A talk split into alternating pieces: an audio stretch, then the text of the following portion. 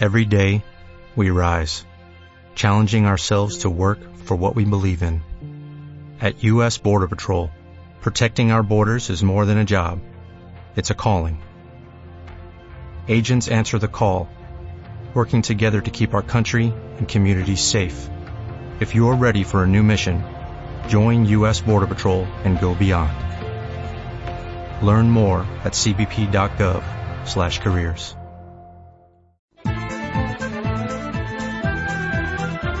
La gran amenaza que produjo pánico y que está ahí, pero ya han pasado muchos años, fue la llamada gripe aviar H5N1.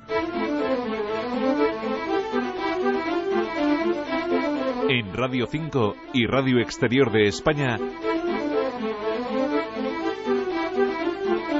todo lo que siempre has querido saber sobre tu salud y bienestar. Doble Hélice 3.0 con Juanjo Martín. Hoy comienza no solo un nuevo año para nosotros, sino una nueva etapa. Hagamos, si quieren, un poco de historia.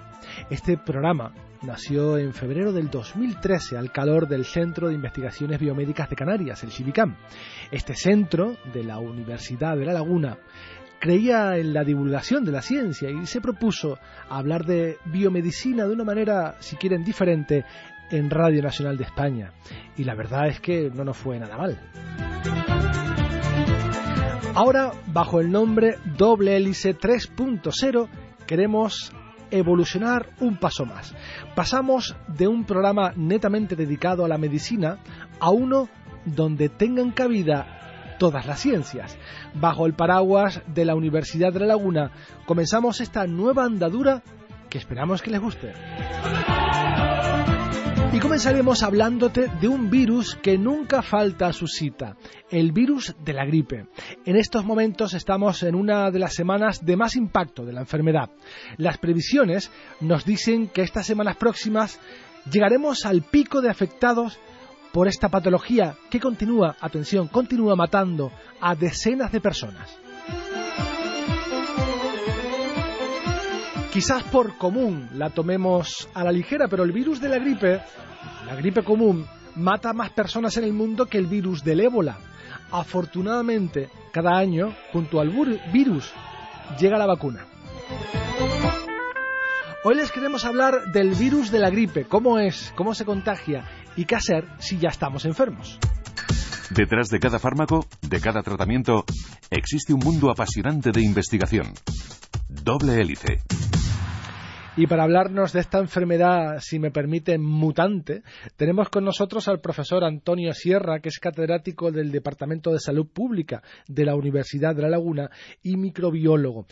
Profesor, buenas tardes, gracias por estar con nosotros. Buenas tardes y encantado de estar con ustedes. Una vez más, y no es casualidad que le invitemos en estas fechas de enero porque estamos en esa onda que llaman ustedes los epidemiólogos. ¿Cuál sería la última hora, minuto y resultado de la enfermedad de la gripe en esta temporada? La gripe en este periodo 17-18, eh, que es el periodo de lo que llamamos gripe estacional, que es un brote epidémico que va a discurrir entre octubre y febrero, se retrasa normalmente, salvo un año, y aparece hacia diciembre, y luego alcanza sus picos en enero, a veces en febrero. Eh, empezó en la segunda quincena de diciembre, sobre todo a nivel peninsular, y donde la mayor parte de comunidades alcanzaron lo que llamamos ya superar el umbral epidémico. Y alcanzaron y estamos en, el brote estacional con una media a nivel nacional de 212 casos de gripe diagnosticados absolutamente con precisión por cada 100.000 habitantes, con oscilaciones, con un máximo en la comunidad asturiana de 700 y pico, que es una cifra muy llamativa, muy llamativa. Algunas comunidades como Baleares y Canarias que han ido mm, más tarde. En Canarias concretamente hemos iniciado lo que es el brote epidémico, pero como bien ha dicho usted, alcanzaremos el pico, lo esperable e inevitable a lo largo de enero, seguramente, ¿no?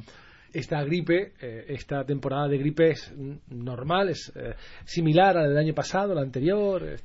Normalmente, digamos, salvo cuando hay una pandemia, que no la hubo en el 2009, incluso ha habido otros años que hemos alcanzado, digamos que estamos situados con esa cifra de doscientos y pico de momento, dentro de las cifras que se repiten anualmente, con las variaciones que se producen del virus que haremos, ¿no? Y por lo tanto hay que esperar porque ahora incluso esta última semana se ha estabilizado un poco el crecimiento en la península los fuertes crecimientos se realizaron a finales de diciembre pero Canarias como alguna otra comunidad aunque la mayor parte ya tiene que subir subir para ponerse seguramente al nivel de las cifras peninsulares. Quiero decir con esto, y es importante porque llamando como un flash, ¿no? Eh, estamos a tiempo de vacunarnos. Deberíamos habernos vacunado en octubre, que es cuando se inicia, eh, pero hay que tener en cuenta que la vacuna tarda, digamos, en, torno a dos semanas en producir protección.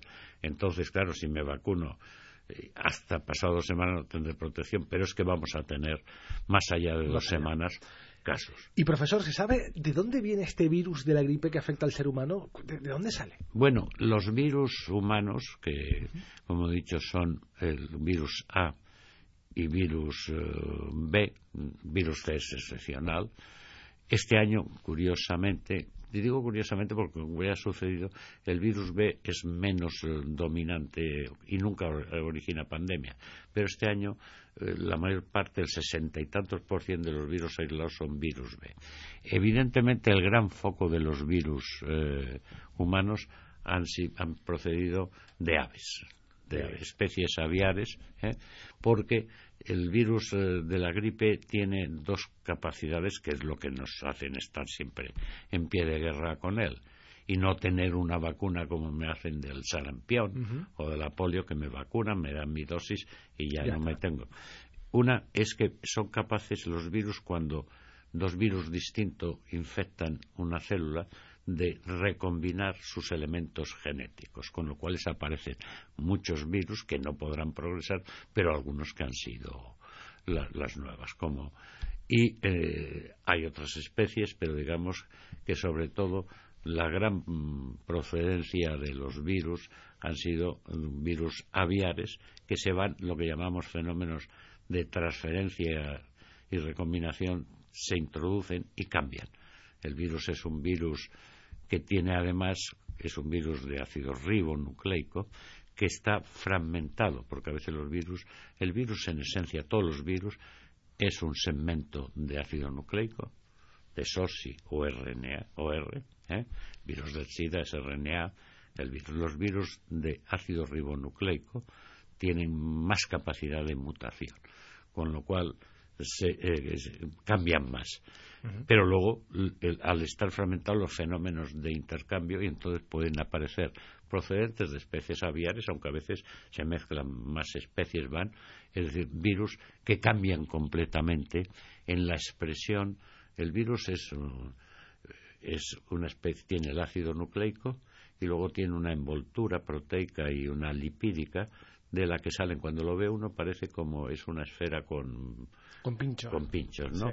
Y esos pinchos son de dos tipos. Eh, hemaglutinina y neuraminidasa. Por eso decimos H1N1, H3N2, ¿eh? que son los virus que circulan. ¿Y qué hacen? La hemaglutinina es el elemento con el cual él va a fijarse a las células del aparato respiratorio. El que engancha. El que engancha. Y luego la neuraminidasa lo que le ayuda es a difundirse y penetrar en otras células. ¿eh? Entonces, por eso las vacunas las hacemos contra la hemaglutinina y, neuraminidasa, pero los fármacos que hemos tenido y que tenemos lo que actúan es inhibiendo esa eh, neuraminidasa. Con lo cual, aunque se me fije el virus, si yo neutralizo ya no se difunde. Lo que pasa es que para que sea eficaz, y eso es importante, es decir, para tener un tratamiento etiológico, es decir, un tratamiento como hacemos con las bacterias, para acabar con ellas, tenemos que introducir la medicación en las primeras 24 o 36 horas. pasadas por allí, ya la neuraminidad ha hecho su labor y ha permitido que el virus penetre. Por lo tanto, no se sorprenda a la gente que no le den esa medicación muchas veces porque si lleva dos o tres días. Y, precisamente muchos pacientes esperan a que esa enfermedad sea importante para acudir al médico. Definiremos lo que entendemos por gripe clínicamente, porque luego hay que diagnosticarla, para diferenciarla de otros cuadros respiratorios y para el que tiene signos y síntomas de gripe acuda con prontitud a su médico de cabecera que decidirá si tiene que ir al hospital porque eh, solemos confundir eh, la enfermedad de la gripe con un montón de cosas. Tenemos tos, gripe. Nos duele la garganta, gripe. Tenemos un poco de dolor articular, gripe. Y no todos son gripes, evidentemente. ¿Cómo podemos saber de una manera mm, clara que lo que estamos padeciendo es gripe y no otra cosa? Tenemos en principio criterios clínicos, como siempre, ni son todos los que están ni están todos los que son, pero digamos que en un noventa y tantos. A la gripe la define y el sistema de vigilancia que se hace de la gripe, la gripe tiene dos sistemas de vigilancia, una para definir cuántos casos tenemos, que es médicos centinela, y que eso yo lo traje de, de, París, que había introducido el sistema, donde envié a uno de mis colaboradores, que luego lo desarrolló aquí que ahora ya está en todas las comunidades. Y, y cuando, que eso, una serie de médicos se llaman centinela porque son observatorios eh, que cubren y luego yo extrapolo al resto. Fiebre alta. Antes hablábamos de 39 en adelante, hablamos de 38 y pico. Fiebre alta. Y eso que lo recuerden bien. ¿eh? Porque un trancazo, esos dolores musculares y articulares que dan esa sensación de paliza, y un cuadro catarral inicialmente de vías respiratorias altas. Es decir, garganta, nariz, etcétera, algo de tráquea, pero que la gente dice bronquitis, no. Eso es el inicial. Y con eso yo tengo un cuadro de gripe que, cuidado, puede derivar a complicaciones, algunas que van a ser mortales, entre las cuales la que predomina es la neumonía, es decir, lo que llamábamos pulmonía coloquialmente antes, y el setenta y tantos por ciento de los casos que hemos tenido eh, hasta ahora a nivel nacional eh, han sido neumonías. Entonces, ese es un cuadro, una complicación. Es una enfermedad, disculpe profesor, eh, la gripe que te deja fuera de combate. Vamos a ver, la gripe me parece buena la definición. La gripe que en terminología, mm, digamos, microbiológica y eso, utilizamos el término influenza, es decir, el virus se llama virus influenza, que era una palabra de origen italiano porque se creía que era la influencia de ambiente. Si nosotros utilizamos la gripe, que yo creo que viene del, francés, y, cuando el, término gripe, agripado, en Francia cuando un coche se, se, se agripó, ¿no? Y nosotros nos agripamos. Y es una enfermedad, yo digo, afortunadamente no pasamos muchas en la vida y ahora definiremos qué es lo que confundimos. En las mejores condiciones la gripe es una paliza tremenda. Que, mm, como se dice, se tarda una semana con tratamiento y siete días sin él. Y luego queda una astenia, un cansancio tremendo, ¿no? Entonces, muy desagradable en sí misma. Pero bueno, digamos que eso es la mayor parte de casos, afortunadamente. También podrá haber casos leves, pero como digo, la mayor parte que define. Lo malo son las complicaciones, básicamente, pero no solo pulmonares, que conducen a esa muerte. ¿eh? Que ya llevamos 48 muertes, probablemente sean ya 50 en, en toda España, uno en Canarias. Porque Canarias, de momento, ha ido atrasada, ya está metida el brote, eh, estacional en la gripe, pero va a ir atrasada. Esto es importante, profesor, destacarlo y subrayarlo, porque hay más personas que mueren cada año de gripe que de ébola en el mundo. Muchas más. Muchas más. Y sin embargo, el ébola nos da un pánico tremendo. Sí, por, siempre ha sido el miedo como a lo desconocido. Es decir, nos habituamos, pero yo, bueno, yo ni me voy a habituar a, vivir con terroristas, no creo que nos llegue nunca, pues no me voy a habituar a que la gripe, es decir, Pero mm, forma parte y además la confusión de la que ahora hablaremos. Porque el ébola, que tuvo un brote, que fue otra alarma brutal en el África Occidental, evidentemente el número de muertos al que organizó, comparado con la gripe a nivel mundial, es muy, muy, inferior. Yo no sé cuántos chinos morirán de, gripe, pero con 1.300 millones o 1.300, sí. sí. Y además ellos tienen muchas especies eh, aviares, ¿no? Que por eso la, una que se llamó gripe asiática, porque fueran. Entonces, esa es la gripe. Pocas gripes es intensa. El que pasa una gripe eh, no se olvida. Y todos hemos pasado. He pasado pocas en mi vida. Las he pasado básicamente cuando las pandemias. ¿eh? Y al lado de esto tenemos los virus gripales. He dicho que son el A y el B. El C es poco. El B varían, que ahora nos referiremos a esos dos tipos de variaciones que unas pueden provocar la pandemia. Quiere decir que es una epidemia universal, mundial, ¿no? Porque no tengo protección, no tengo una experiencia de, con ese virus. Y los catarros, resfriado común, ¿no? Lo que nosotros llamamos constipado, que no se puede utilizar porque en otra terminología constipé es, diarreico, ¿no? Sí, pero ya yo creo que el constipado ya lo utiliza poco la gente. Catarro es el término y nosotros resfriado común. Hay más de 200 virus diferentes que lo producen. Entre ellos, por ejemplo, y su nombre es muy elocuente, los rinovirus, que son noventa y tantos. Y que son unos virus que se llaman rinovirus porque fundamentalmente lo que cogen son fosas nasales, nasofaringe, algo, porque esos, la temperatura de 36 grados y pico del organismo no les va bien. Entonces se sitúan en una zona que con el viento les refresca. Vamos, con el aire les refresca. Noventa y tantos, más adenovirus, más virus. Es decir, ¿qué, ¿qué significa eso? Dos cosas. Una, que yo, desde que el niño empieza a tener contactos, y pero vamos, contactos en su propia casa y después, cuando se socializa, que va al kinder y esto, empiezan a coger, todos los que somos padres sabemos que cuadros respiratorios los niños, que además los niños responden mucho más aparatosamente y cuadros diarreicos. Y, primera cosa, lo voy a empezar y yo no creo que nadie escapemos a lo mejor a tener por lo menos un catarro, sino dos o tres al año. Yo ya lo he tenido, finales de diciembre he tenido mi catarro.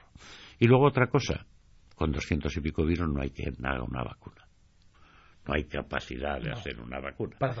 Y, no tengo como con otras vacunas el papilomavirus famoso, que ha habido mucho debate, y yo soy un defensor, aunque el efecto lo notemos dentro de 30 años, pero usted dice, bueno, cojo estos dos o tres y con eso cubre el 70%. No, ahí lo vamos a pasar y, por, y, eso no, no diferencia ricos de pobres ni países nada. Eso es, muy muy muy populista. Si le parece profesor vamos a dar paso a nuestro habitual reportaje en esta nueva temporada. eh, seguimos conociendo los últimos descubrimientos. Luego hablaremos de cómo prevenir si podemos hacer eh, algo por no contagiarnos del virus de la gripe, cuánto dura el virus por ahí en el medio ambiente eh, sin morir, en fin, un montón de cosas muy interesantes en el segundo tramo. Pero antes les queremos hablar de cómo el consumo de alcohol afecta al ADN.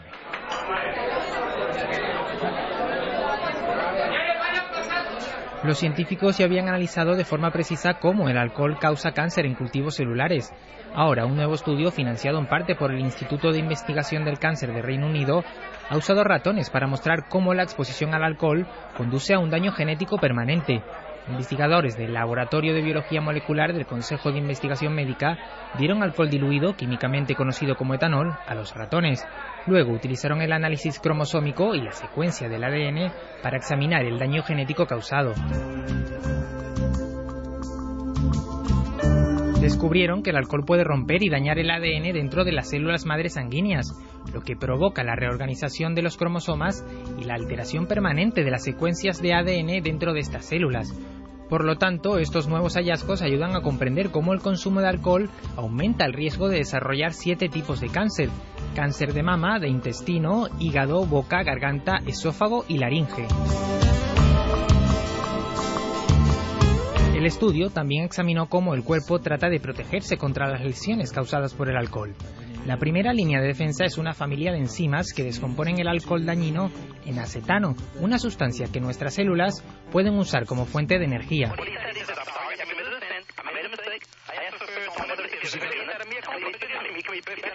En todo el mundo, millones de personas, en particular las del sudeste asiático, carecen de estas enzimas o tienen versiones defectuosas de ellas. Por lo tanto, cuando beben se acumulan, lo que provoca una tez sonrojada y también hace que se sientan mal.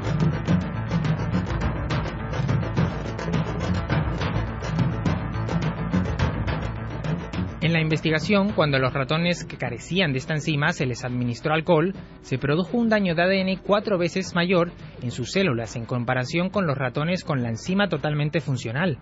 La segunda línea de defensa utilizada por las células es una variedad de sistemas de reparación de ADN que la mayoría de las veces les permite reparar y revertir diferentes tipos de lesiones. Pero no siempre funciona y algunas personas portan mutaciones, lo que significa que sus células no pueden llevar a cabo estas reparaciones con eficacia.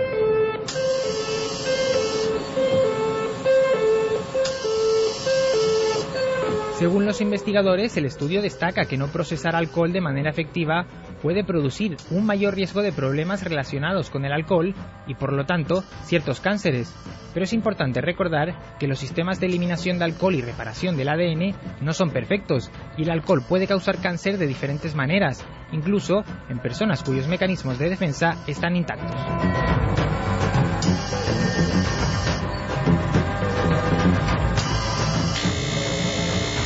Radio 5 y Radio Exterior de España, doble hélice.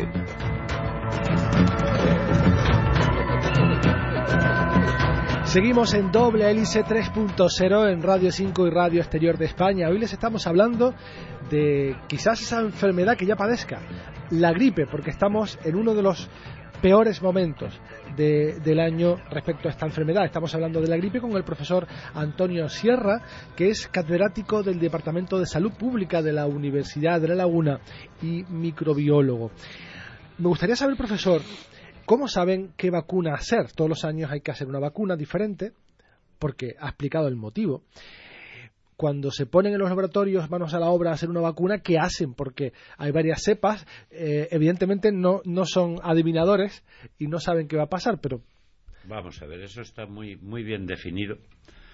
La Organización Mundial de la Salud creó hace ya, no me acuerdo en qué año fue, si en el 68 o de, puede que tanto una red de eh, universal de vigilancia de la gripe, los centros, que en España tiene Barcelona, desde luego, Madrid, Valladolid, no sé si alguno más. ¿Qué hacen estos?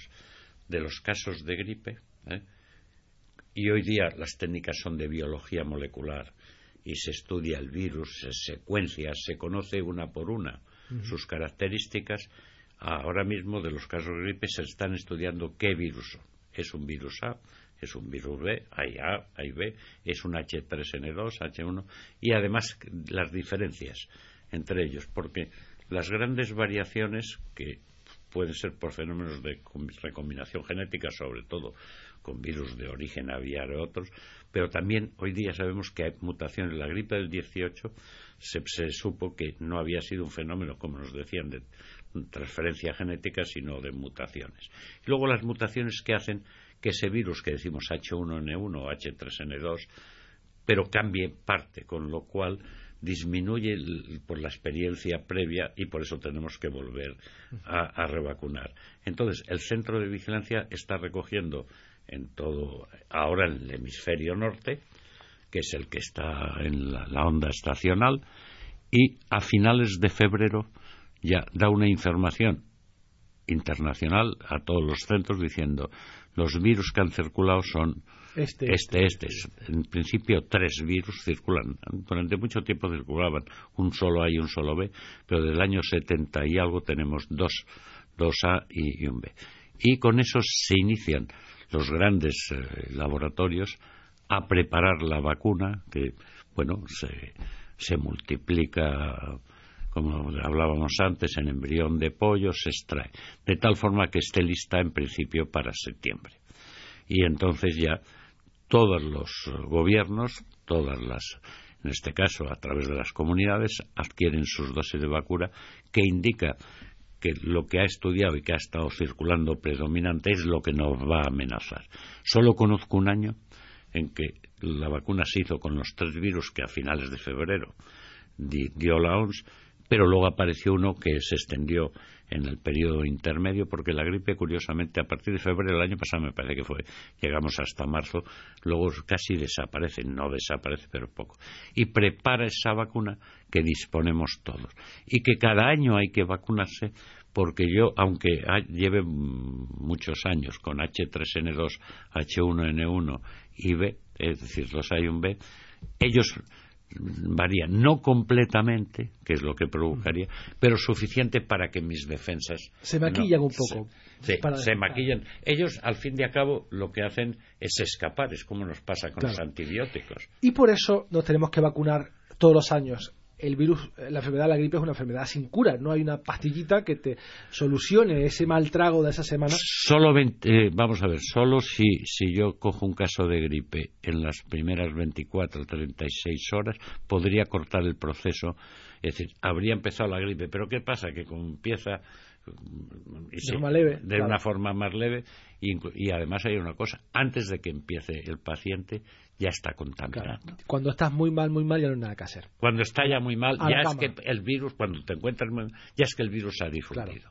Por lo tanto, la única manera de ahorrarte ese mal trago y muchas muertes es, la vacuna. La vacuna, que yo siempre repito las cifras, no sé, es decir, eh, la vacuna, nosotros medimos en una vacuna dos características, en todas, como en los medicamentos, y partimos de ensayos clínicos la eficacia, ¿qué quiere decir la eficacia de cada 100 vacunados a cuántos protejo de esa enfermedad? Y la seguridad, ¿qué efectos secundarios, es decir, qué complicaciones tiene? Tenemos vacunas que se plantan en el 99%, casi el 100%, es decir, que yo, un sujeto bien vacunado, salvo que él tenga una deficiencia inmunológica, lo protejo. Y así hemos eliminado la polio y otras enfermedades la eficacia en la vacuna gripal es de un 70-75. En mayores de 65 y demás baja al 65 al 70. ¿Pero qué quiere decir? Que yo me voy de 100, cada 100 vacunados en vez de, contagiados, 70 me los ahorraré. Y luego ese 30% que hace tiene muchas menos complicaciones, con lo cual evito la enfermedad y evito las complicaciones. Y por último, profesor, el virus de la gripe, el estacional, puede poner en algún momento a la humanidad en peligro. ¿Es un virus peligroso si le damos un par de vueltas? ¿Puede pasar lo de 1918, la gripe española? Bueno, puede pasar. Puede pasar. Puede pasar con una diferencia. Evidentemente que los recursos asistenciales, eh, es decir, el número de muertes, habría muchas que las hubiéramos porque esas unidades de cuidados intensivos que tenemos que hay, eh, es decir, permiten mantener con vida hasta que se agota la enfermedad. Pero, un cambio, la gran amenaza que produjo pánico y que está ahí, pero ya han pasado muchos años, fue la llamada gripe aviar, H5N1, si no me equivoco, sí, que era un virus de la gripe eh, de, aves, eh, y además que lo difundían aves sin enfermar, y aves migratorias, con lo cual se extendían, que tenía un altísimo grado de mortalidad en humanos. La OMS se asustó y nos avisó que esta se acabaría imponiendo. Afortunadamente, el virus, digamos, todavía no se ha adaptado bien a la especie humana, porque claro, hay muchas clases de virus. Eh, que, que, yo, aunque esté en contacto con ellos, no tengo capacidad. Pero bueno, pero a veces los cambios genéticos recorremos la enfermedad de las vacas locas, que lo que han significado es que se acabe con los piensos de origen animal eran de las ovejas sobre todo y demás, no se adaptaban al hombre, pasaron a las vacas, creíamos que no iba a tener, pero de las vacas Se, se, adaptó. Los famosos priones. Sí, los famosos priones. Pues profesor, se nos ha agotado el tiempo que hemos dedicado a esta enfermedad que nos visita todos los años y que sabemos que hay una solución muy fácil para evitarla. La vacuna. Así que desde aquí recomendamos a todo el mundo que, se vacune. Es la gran medida. La gran medida. Profesor Antonio Sierra, catedrático del Departamento de Salud Pública de la Universidad de La Laguna y microbiólogo. Muchísimas gracias por haber estado con nosotros. Ha sido un placer. Y para mí ha sido un placer y, como yo digo, es una obligación nuestra acudir a los medios para transmitir a la. porque mucha parte de nuestra salud y de nuestra enfermedad depende de nuestra conducta. Y son ustedes los que transmiten. Muchas gracias. Muchas gracias. Pues este ha sido nuestro recorrido científico por hoy. El próximo domingo, mucho más, aquí en Doble Hélice 3.0. Nos vamos, pero seguimos en internet muy activos, en facebook.com barra doble hélice, twitter arroba doble hélice rne y en nuestros podcasts en iVoox. En la realización hemos tenido Juan Pablo Hernández, en la dirección a quien les habla, Juanjo Martín. Lo dicho, hasta la próxima semana.